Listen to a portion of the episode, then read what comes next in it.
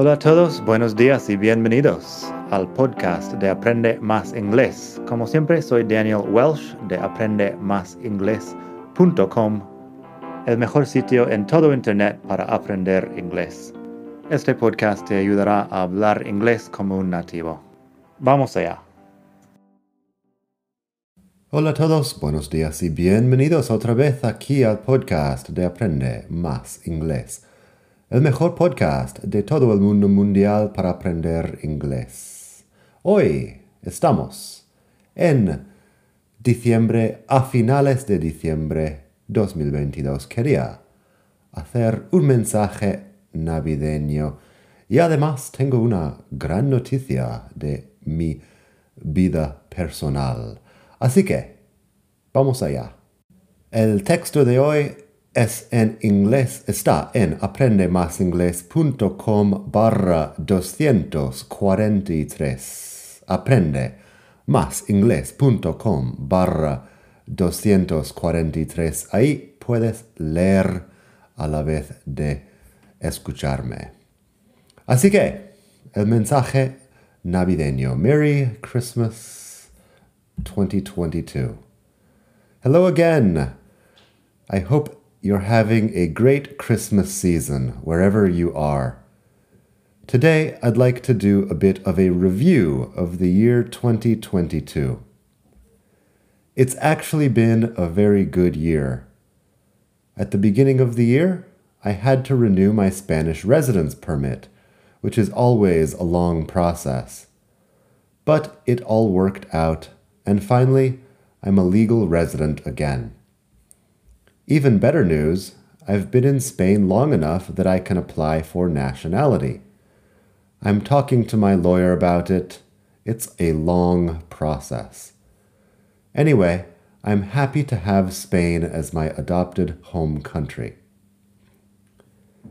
After that, I spent some of Holy Week in Santander with my girlfriend. I love Santander, and I've spent a lot of time there over the years. The food is good, and the green landscapes outside the city are beautiful. Also, you can take a boat across the bay to Somo and Pedreña, or a bus to Bilbao and other places in Basque country.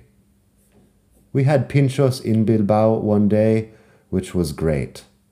I highly recommend the north of Spain for a visit, especially in the less rainy months. In June, I went to the US for the first time in years. I saw my parents and some old friends. I visited several new cities Philadelphia, Baltimore, Portland, Houston, Las Vegas. I ate a lot of burgers, sandwiches, pizza, and tacos, and in the end only gained one kilo. I stayed in the US for over a month which was expensive, but I won't be doing it every year. The US is a huge country, of course, and I don't spend much time there. But it's nice to see what's changed and what hasn't. Despite what I'd heard on the news, it still seems like a very wealthy country full of diverse, optimistic people. In case you haven't been following me for long, I'm from the state of Arizona, specifically Phoenix, a city in the middle of the desert. I hadn't been there for years either, and going back just confirmed that it's not a place I want to live. It's very boring, and you have to drive everywhere. So I still prefer Madrid or Barcelona. And I still managed to do some work. Professionally, I did some things to improve the Aprende Más Inglés media empire. I made about 26 new videos for YouTube and 50 episodes of the podcast, one for every Monday all year long. My most popular episode was number 198 about the irregular verbs buy, think, bring, catch, teach, etc. I also wrote some new articles, both here on aprendemasingles.com and over on madridingles.net barra blog. And I did some writing for my personal blog too. My favorite article over there is called Revisiting the Great Recession. It's about our long economic crisis here in Spain. Big news back here in Barcelona. Back in Barcelona, I made a big decision. I'm getting married. I asked my girlfriend, she said yes, and we're doing it. Actually, by the time you read this article or listen to the podcast, I might already be on the way to Trivandrum, India. So, here's the thing I don't talk about my personal life on here much, but I've been in a relationship for a while. My girlfriend or fiance or future wife is from India, and we met a few years ago in Madrid. Her name is Gopika. Now we're both in Barcelona and we've decided to take the next step. I never actually thought I'd get married, but at my age, it's started to seem like a good idea. So we'll be having a Hindu wedding out in Trivandrum, her hometown, in the Kerala region at the southern tip of India. I'm not officially Hindu, but I like some of the ideas of the Hindu religion, and I'm sure it'll be an interesting experience either way. So, if all goes well, we'll be back in Barcelona in the new year, ready to keep moving forward. It's been more than 12 years since I started writing about English here online, but I've got plenty more to say. Thanks for reading and for listening. Merry Christmas and Happy New Year.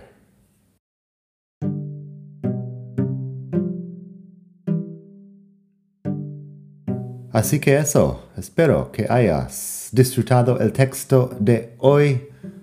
Feliz Navidad. Como he mencionado, cuando escuches eso, lo más probable es que esté ya en la India con preparaciones para mi boda hindú. Así que nada, no sé si tendré tiempo para sacar un nuevo podcast los próximos dos lunes, porque claro, el uh, horario es un poco apretado entre todo, pero lo voy a intentar. Si no, me disculpo ya con antelación y nos veremos al año que viene. Nada, gracias por escuchar. Hasta la próxima. Bye.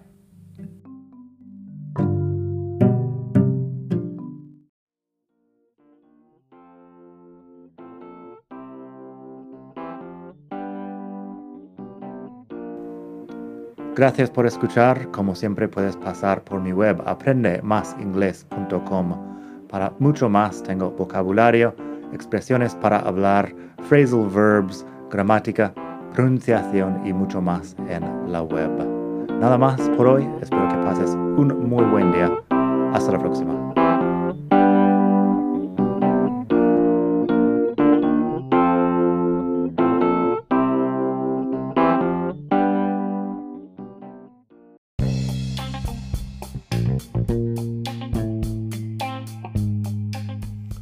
Hola de nuevo. Antes de terminar, quería pedirte un pequeño favor. Si te gusta este podcast, puedes suscribirte en Apple Podcasts o bien en Spotify. Hay también la posibilidad de hacer una reseña ahí en Apple si estás escuchando eso en el iPhone. Y estas cosas ayudan mucho a dar visibilidad al podcast. Si quieres ver más sitios donde escuchar, los tienes en madridingles.net barra podcast. Eso te lleva a la página donde ves todas las aplicaciones que puedes usar para escuchar. Y también tengo un canal en YouTube que lo puedes ver en madridingles.net barra YouTube. Eso te llevará directamente al canal donde puedes suscribirte y ver todos los vídeos que hago sobre muchos temas. Nada más por hoy, espero que pases un muy buen día, aprende mucho y hasta la próxima. Bye.